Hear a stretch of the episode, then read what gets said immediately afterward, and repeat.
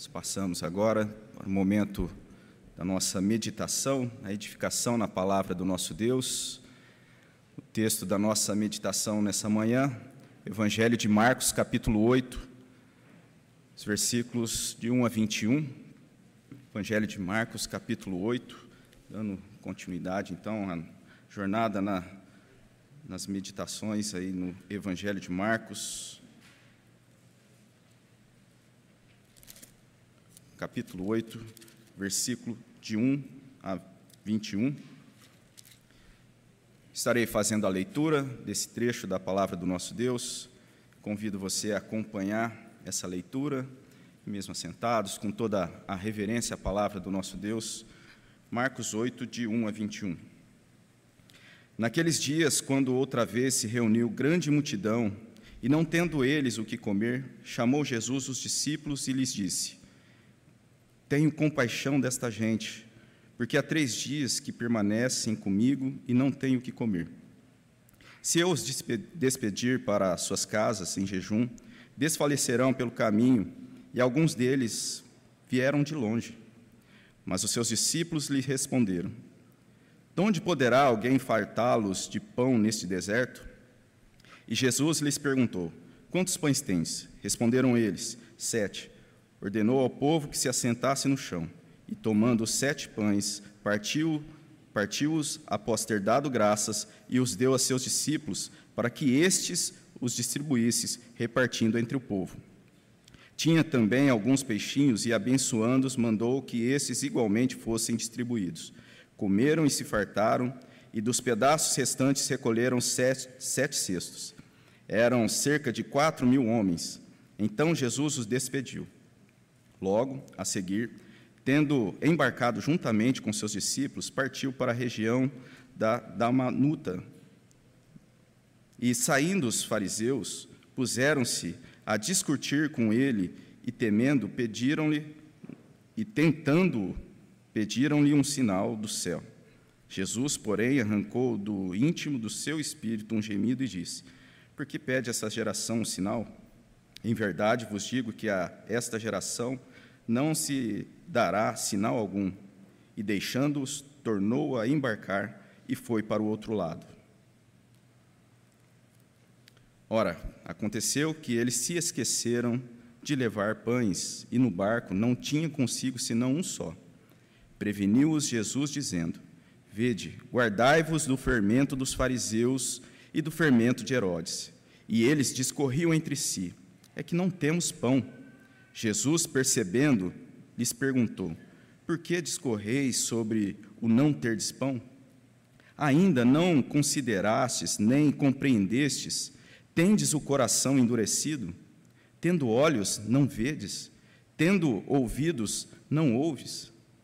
Não vos lembrais de quando parti os cinco pães para os cinco mil, quantos cestos cheios de pedaços recolhestes? Responderam eles: Doze. E de quanto partiu sete pães para os quatro mil? Quantos cestos cheios de pedaços recolhestes? Responderam sete. Ao que lhes disse Jesus: Não compreendeis ainda? Vamos orar mais uma vez. Bondoso Deus, essa é a tua palavra que foi lida, ó Deus, e que nesse momento o Senhor abençoe, que ela também seja exposta de acordo com o teu querer, de acordo com a tua vontade, que cumpra os teus propósitos nas nossas vidas, nos nossos corações, para o engrandecimento do teu nome, ó Deus. Nos abençoe nesse momento. Essa é a nossa oração em nome de Cristo Jesus. Amém.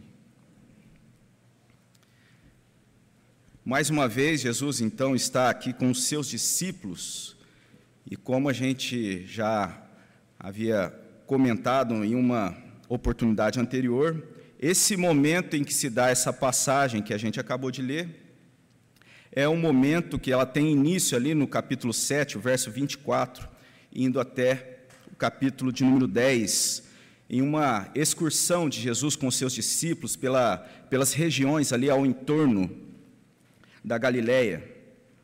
Jesus, então, nesse momento, mais uma vez se depara com uma grande multidão, mas agora a gente vai ver que o enfoque ali, eh, que é trazido pelo evangelista, ele vai ser um pouco diferente, ele vai estar mais direcionado para os discípulos. E, no entanto, a multidão que, que é apresentada aqui no texto, ela vai ser objeto, então, da compaixão de Jesus. Jesus ali estará expressando a sua compaixão. Então, quando nós lemos essa passagem, nós vemos esse amor perfeito de Jesus sendo mostrado aqui na palavra do nosso Deus. E assim como os discípulos ali naquela ocasião, assim também como os primeiros leitores que tiveram acesso a, essa, a, a esse evangelho, e assim como nós nessa manhã, podemos estar sendo fortalecidos e abençoados nessa palavra que é revelada, que fala desse amor perfeito do nosso Deus, um amor perfeito em Jesus. Ali estava sendo testemunhado, e isso seria então algo que apontava para aquilo que se cumpriria, no amor perfeito que se mostraria estaria sendo consumado na cruz. Mas aqui nesse trecho nós podemos então pensar em três lições preciosas desse amor perfeito de Jesus. A primeira é que o amor, esse amor, é um amor que é disposto a compartilhar. Um amor que é disposto a compartilhar. No segundo momento, a gente vê que esse amor é superior às tensões e um terceiro ponto é que esse amor também é desfrutado no uso da memória. Então, aí nesse primeiro ponto, o amor que é disposto a compartilhar. Esse primeiro momento, então, nós temos aí que Jesus, com esses discípulos, embora em um momento ah, percorrendo em uma excursão com esses discípulos, um propósito ah, de se retirar com esses discípulos para que tivesse então ensinando lições preciosas, ensinos valiosos. Mais uma vez, essa multidão ali é, está aqui presente no texto. Jesus então vai usar dessa situação para mostrar e dar um ensino e lições uh, para esses discípulos. E a gente vê que nessa segunda multiplicação, que é mostrada aqui no texto, segunda multiplicação, ela também uh, aparece uma primeira multiplicação em Marcos 6,35, a gente já teve a oportunidade de é, meditar nessa primeira multiplicação. E na primeira vez, então, a gente vai ver a ação de Jesus dando as instruções para esses discípulos. Mas aqui a gente vai ver uma participação mais efetiva do, dos discípulos participando. O enfoque do evangelista vai apontar para que ali os discípulos estão é, participando de forma mais é, relevante dessa ação de Jesus. O verso 3 vai dizer: Se eu os despedir para suas casas em jejum, desfalecerão pelo caminho, e alguns deles vieram de longe. Então Jesus faz uma indagação. E essa colocação de Jesus não se trata que Jesus, diante daquela situação, não soubesse o que iria ser feito. Quando nós olhamos para o Evangelho de João, em uma passagem aí que pode ser entendida como paralela a essa, ou um correlato.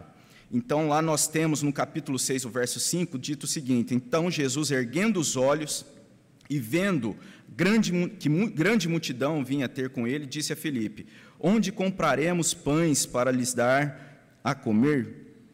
Mas dizia isto para experimentar, porque ele bem sabia o que estava para fazer. Então Jesus bem sabia o que estava para fazer nessa situação.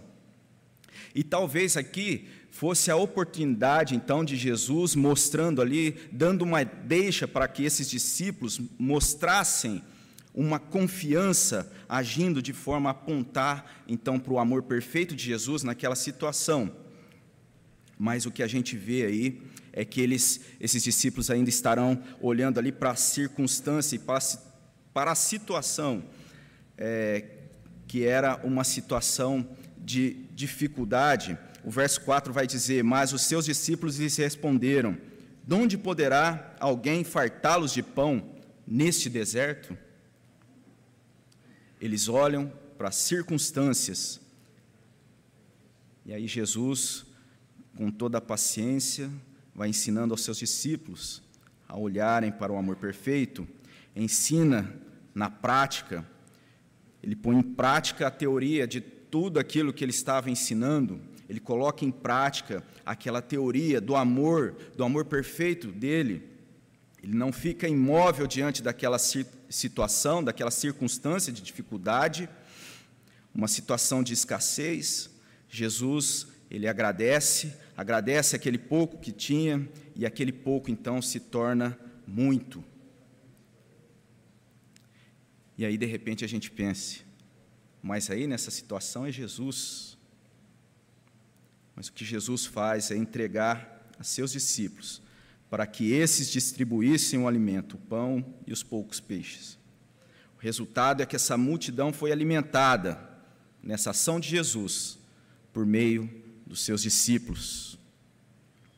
E a lição aqui nesse primeiro ponto parece ser bem clara, no sentido que um discípulo de Jesus deve compadecer das necessidades, das necessidades da multidão, deve entender que numa situação dessa diversa, ele não deveria estar focando seus olhos nessas circunstâncias, mas levando então o olhar para Jesus, para esse amor, esse amor que é perfeito, não focado na dificuldade.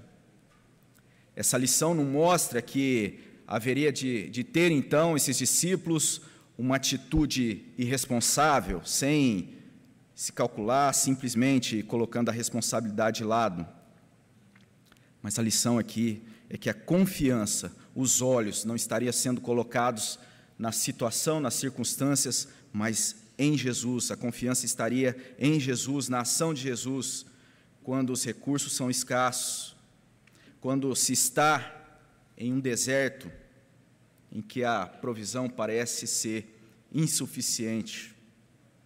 A lição é olhar para o amor perfeito de Jesus, confiar nele, não travar e não parar com os pensamentos ali voltados para dificuldade, para essa situação, olhando para aquilo que não se tem. Então, partindo dessa confiança, que é uma confiança em Jesus, não uma autossuficiência, nem uma ação irresponsável.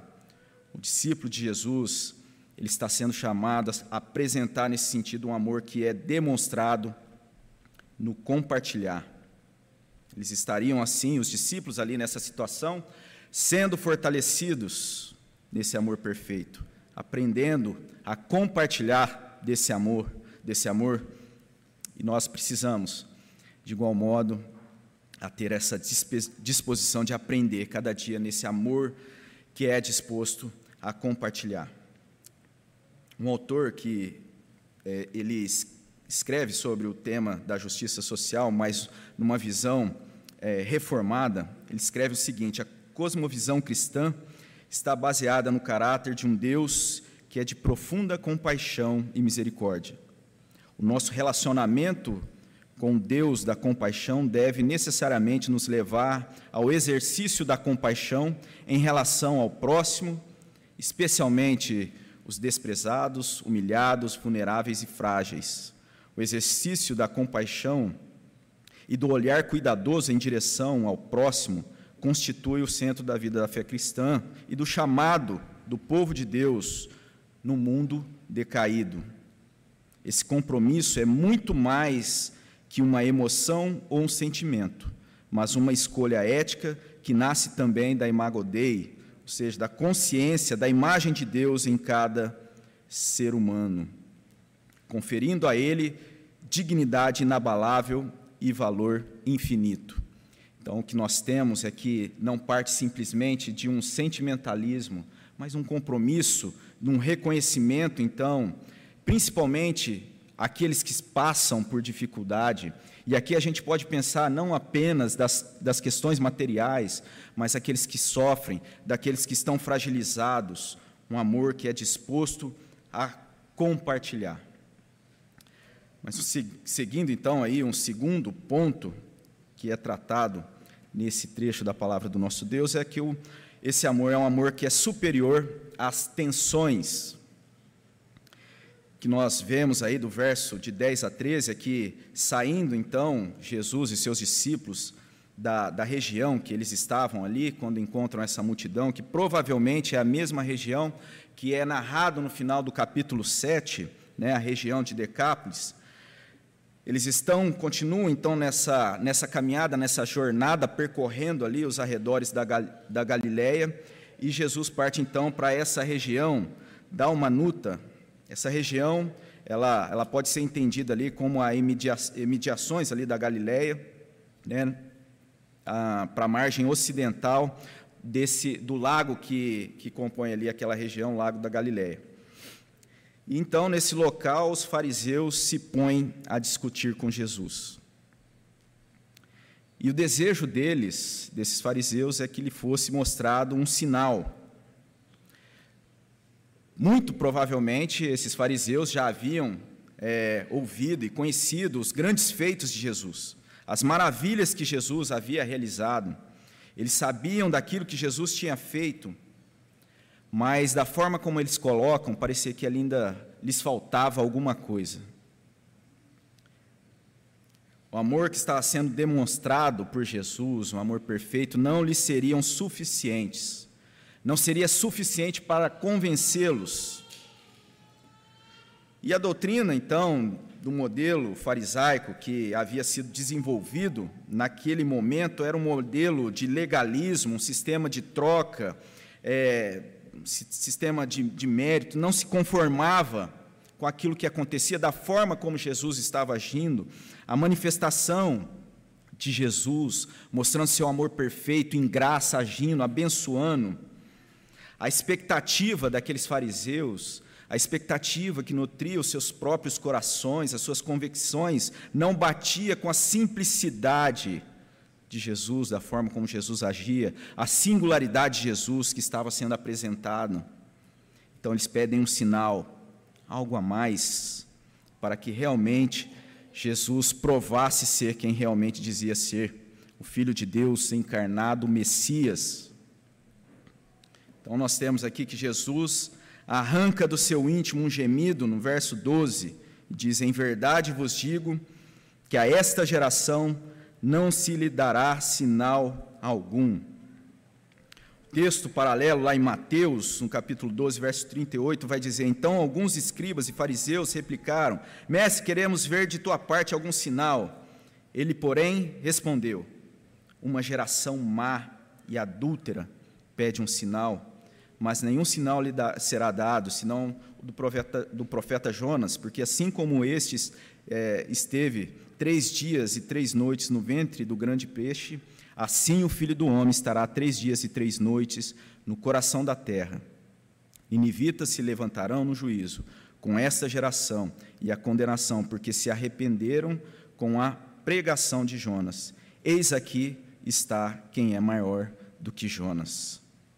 A mensagem de salvação estava sendo exposta, anunciada, mas existia ali então essa carência por parte desses fariseus.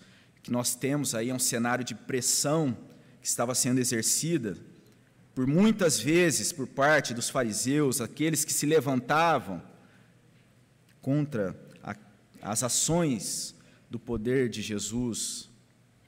Amor perfeito de Jesus não está sujeito a essas pressões. Ele é superior ele é mais poderoso. A rebeldia existente, então, naqueles corações indispostos, não determinaria o que estava nos propósitos de Jesus. Aquela indisposição por parte dos fariseus não seria determinante para aquilo que Jesus haveria de fazer, a sua obra maravilhosa que estaria sendo consumada. Jesus é maior do que isso ele não submete a essa pressão. Mas quantas vezes também nós nos vemos diante de situações, manifestação de pessoas que não assumem a sua incredulidade e ficam criando obstáculos, falando que gostaria de algo a mais para que realmente pudesse a submeter a essa verdade. Quantas vezes nós mesmos não agimos dessa mesma forma? Enquanto nós temos a palavra de Deus revelada, o Espírito Santo agindo através dessa palavra, muitas vezes levantamos desculpas para a nossa falta de confiança nessa verdade, no amor perfeito de Jesus. E aqui a gente tem a palavra de Jesus, então, trazendo aquilo que haveria de ser negado a essa geração, e a palavra geração, ela ela ali ela está apontando para as pessoas que mantinham a dureza de coração. E os, nenhum sinal que Jesus vai dizer aqui se refere que nenhum sinal seria dado de acordo com aquilo que estava sendo esperado, aquilo que esses fariseus desejavam. E a consequência, então, a gente tem no versículo 13: e deixando-os, tornou a embarcar e foi para o outro lado. Ou seja, foram deixados. Consequência que foram deixados, uma situação semelhante ao que a gente encontra também na carta aos Romanos, quando ele vai falar aqueles que não deram, no capítulo 1, relatando aqueles que não dão a glória devida a Deus, porque os atributos invisíveis de Deus, assim como seu eterno poder, como também a sua própria divindade, claramente se reconhece desde o princípio do mundo, sendo percebido por meio das coisas que foram criadas. Tais homens são, por isso, indesculpáveis. O verso 20 do capítulo 1 da carta aos Romanos. Versículo 21.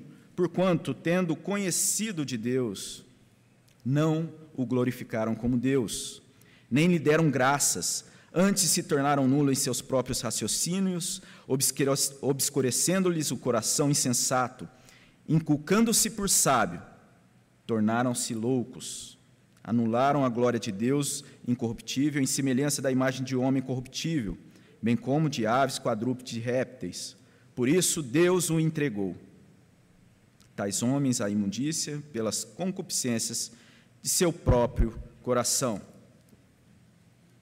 Arrogância, petulância são sinal de afastamento da fé viva nesse amor perfeito de Jesus. E a pressão dos nossos dias, muitas vezes, nos coloca e nos pressiona a nos afastarmos então da simplicidade e da subordinação a esse senhorio de Jesus.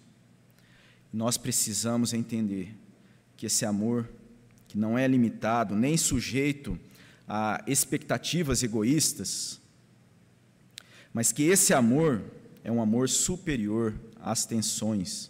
Esse amor perfeito é um amor então superior a essas tensões.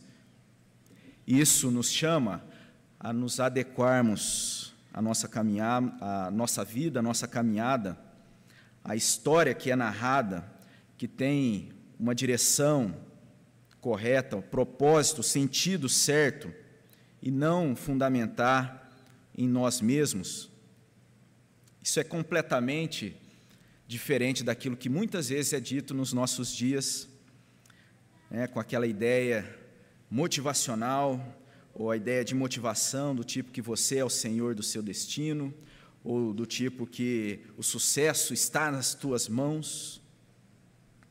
São conceitos que muitas vezes são declarados abertamente.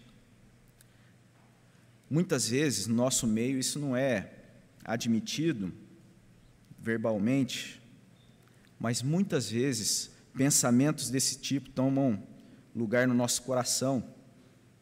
E a consequência disso é que, diante dessa graça do nosso Deus, desse amor perfeito, que está além de nós, nós ficamos buscando demonstração de um sinal de algo a mais para satisfazer a, o nosso ego, sendo que o sinal maravilhoso já foi dado, esse amor perfeito de Jesus, que é um amor que é compartilhado, um amor que é superior às tensões. E um último ponto é o amor que é desfrutado no uso da memória. O que acontece na narrativa aí, seguindo, é que saindo mais uma vez então ali, esse grupo lá no barco, é dito que esses discípulos esquecem de levar pão. Mas Jesus continua a lembrá-los dessa situação que foi narrada um pouco antes dos fariseus, da forma como esses fariseus se colocaram. Jesus continua a lembrá-los da situação. Então, no verso 15, nós temos ali: Preveniu-os Jesus, dizendo: Vede, guardai-vos do fermento dos fariseus e do fermento de Herodes. Eles deveriam lembrar daquilo que estava sendo ensinado. Então, vemos que Jesus alertando né, para esses dois tipos ali de fermento ou de pensamentos né, dos fariseus e de Herodes, fermento dos fariseus, que se referia a isso que estava sendo mostrado um pouco acima, essa arrogância, a postura legalista, e o fermento de Herodes, que aponta para uma espécie de mundanismo. O comentarista Hendricks, ele diz, comentando esse trecho, que na tentativa ímpia de descreditar Jesus, os fariseus tinham se unido é, aos saduceus. E lá no texto de Mateus, correlato aí, paralelo a essa passagem, lá em Mateus, então, não é mencionado Herodes. Marcos, no entanto, omite uma referência a saduceus. Lá em Mateus nós temos uma referência aos saduceus, nesse, nessa mesma passagem. Mas aqui, então, em Marcos é associado o fermento dos fariseus com o fermento de Herodes.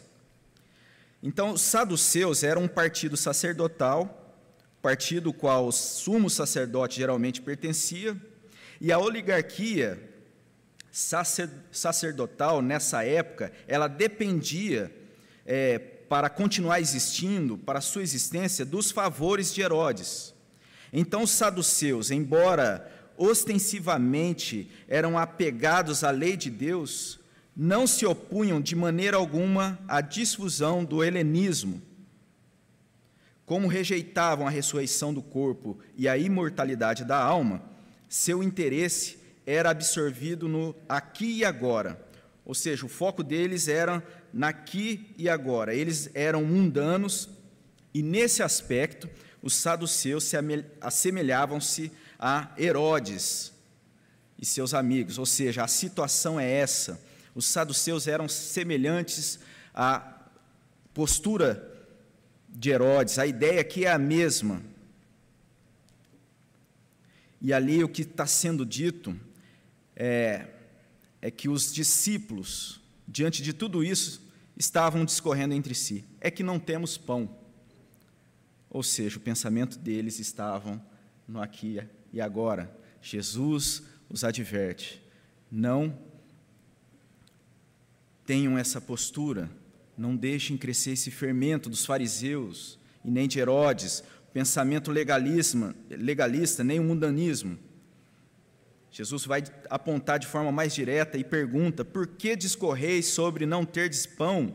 Ainda não consideraste, nem compreendeste, nem tendes coração, aliás, tendes o coração endurecido, tendes olhos, não vedes, tendo ouvidos, não ouvis, não vos lembrais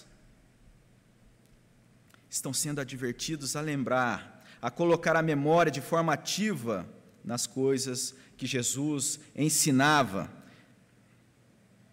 Então, duas ocasiões que Jesus ali é, multiplica o pão é lembrada. Não uma vez que Jesus age de forma maravilhosa, multiplicando pão e peixe, mas duas vezes que Jesus diz no verso 21: Não compreendeis ainda? Amor de Jesus é desfrutado no uso da memória para que seja lembrado pelos discípulos a ação do Mestre. O amor de Jesus é desfrutado quando, em situações do nosso dia a dia, situações rotineiras da nossa vida, nós nos colocamos a lembrar desse amor perfeito de Jesus. Dessa forma, nós desfrutamos desse amor, lembrando dessas verdades. Lamentações 3, 21. Quero trazer à memória o que pode me dar esperança. Paulo vai usar então também para motivar o ministério de Timóteo, 2 Timóteo 2,8. Lembra-te de Jesus Cristo ressuscitado entre os mortos, descendente de Jesus segundo o meu evangelho. Lembra-te de Jesus. Lembre do amor perfeito de Jesus que se entregou na cruz.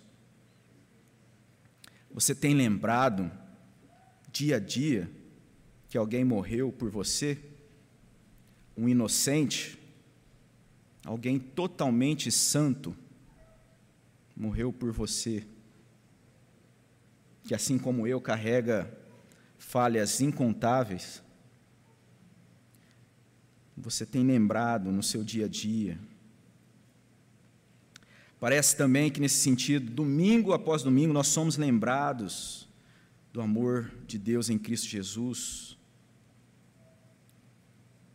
Nós temos lembrados, lembrado desse amor, colocado a nossa memória nessas verdades, diante das circunstâncias, da nossa fragilidade, da nossa frágil capacidade, então, de lembrar desse amor que é disposto em compartilhar um amor que é superior a tensões, amor que é desfrutado, então, com o uso dessa memória. Concluindo, o amor perfeito de Jesus é vivido e nos chama a nos colocar à disposição em compartilhar, que é um amor disposto a compartilhar. O segundo ponto é que o amor de Jesus é perfeito, o amor não está sujeito a expectativas egoístas, não é a nossa história que está no centro do universo, mas os propósitos eternos de Deus. Diante das tensões que nos pressiona, diante de modelos que são diferentes a esses padrões que são levantados na palavra de, do nosso Deus. Será que a gente se coloca como de forma arrogante, querendo mais um sinal, algo a mais? Como se aquilo que Jesus fez, essa obra salvadora, não fosse suficiente, Jesus ele consumou essa obra, não apenas ele fez sinais, mas ele consumou a sua obra de salvação, porque o amor dele é superior às tensões. Terceiro ponto, um amor desfrutado em memória. Para desfrutar desse amor, nossa memória deve ser levada a lembrar dessa verdade.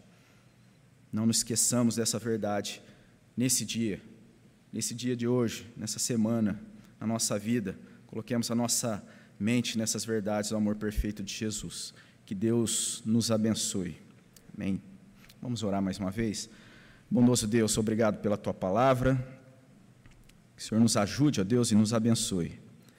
Que possamos, ó Deus, desfrutar desse amor, viver esse amor, ó Deus, que é disposto a compartilhar, isso fazendo parte da nossa vida. Que a gente, ó Deus, venha reconhecer que esse amor é superior às tensões, e que nós coloquemos a nossa vida desfrutando desse amor no uso da memória, ó Deus, na nossa vida, no nosso dia a dia. Que o Senhor nos abençoe, Pai, em nome de Jesus. Amém.